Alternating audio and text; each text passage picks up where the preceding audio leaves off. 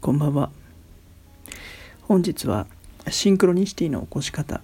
というテーマで話をしていきます。シンクロニシティの起こし方。偶然の一致とかですかね日本語に訳すと。えっ、と例えば本屋さんにふらっとなんとなく入った本屋さんでなんとなく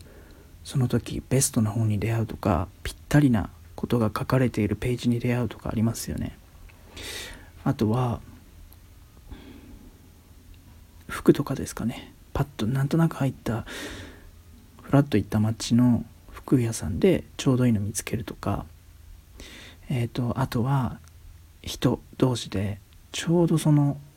なんだろうこういう人に会いたいこういうサービスを受けたいって思ってる人とたまたま巡り合うとかあるじゃないですか。でどうやってそのシンクロニシティいい感じの出会いを起こすかということに関して、まあ、ここ最近僕自身もなんかすごくこうタイムリーな出会いとかあのメッセージをもらったりとかっていうことがちょっと続いていたので話してみたいと思いました。でポイントは一人で全部完結させることはできないってことなんですよ。仮にその理想的な状態が100だとするとせいぜい自分でできるのって50ぐらい。あとはその相手が50を用意しなきゃいけない。もしかすると本当は自分がやるのは20とか12ぐらいで残りがその相手だったりとかその環境だったりそこに関わるよりたくさんの人だったりっていうことなのかもしれなくてだからその自分の50自分の25とか自分の20っていうのをしっかりやるってことなんですよね。だからある意味未完成。じゃあ例えばマジックショーとかで言ったらあのマジックの準備してクオリティ高めて練習しておかなきゃいけないけどそれ見たいですっていう人がいない限り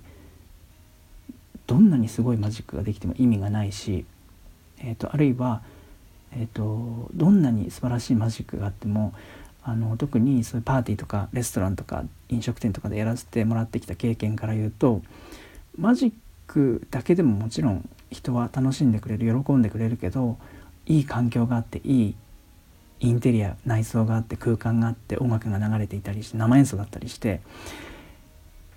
美味しいお料理があっていい香りがして気持ちよくお酒で酔ってだからそこでマジックが掛け合わマジックもまるでそのお料理の一品ですよ。だからあのすごくいいマジックになる。っ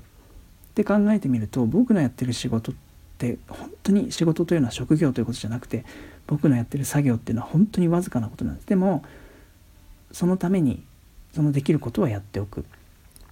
そうするとあとはシンクロニシティが勝手に起こるって感じてます。この自分でできる範囲のことを20とか12とか50とかわからないけどやるっていうのは無理する必要はなくてインスピレーションですよね。直感として感じたことをやる。うん。期待せずにやる。楽しくやる。そうするとでなんでシンクロニシティが起こったり向こうからちょうどいいメッセージが来たり、えー、メッセージっていうのはいわゆる SNS のメッセージかもしれないしその外側からのなんかこう神様の声みたいな天の声みたいなものがなぜ来るかっていうと多分その相手の方も相手が人間だった場合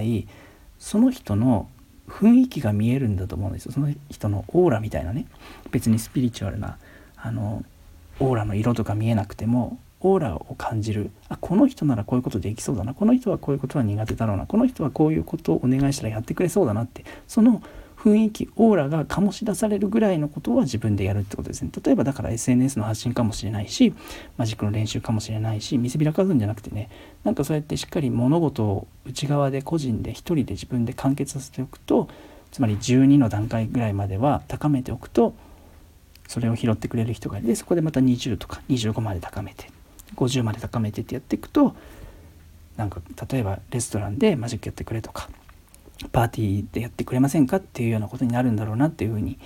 感じてます。ということでシンクロニシティの起こし方という話でした。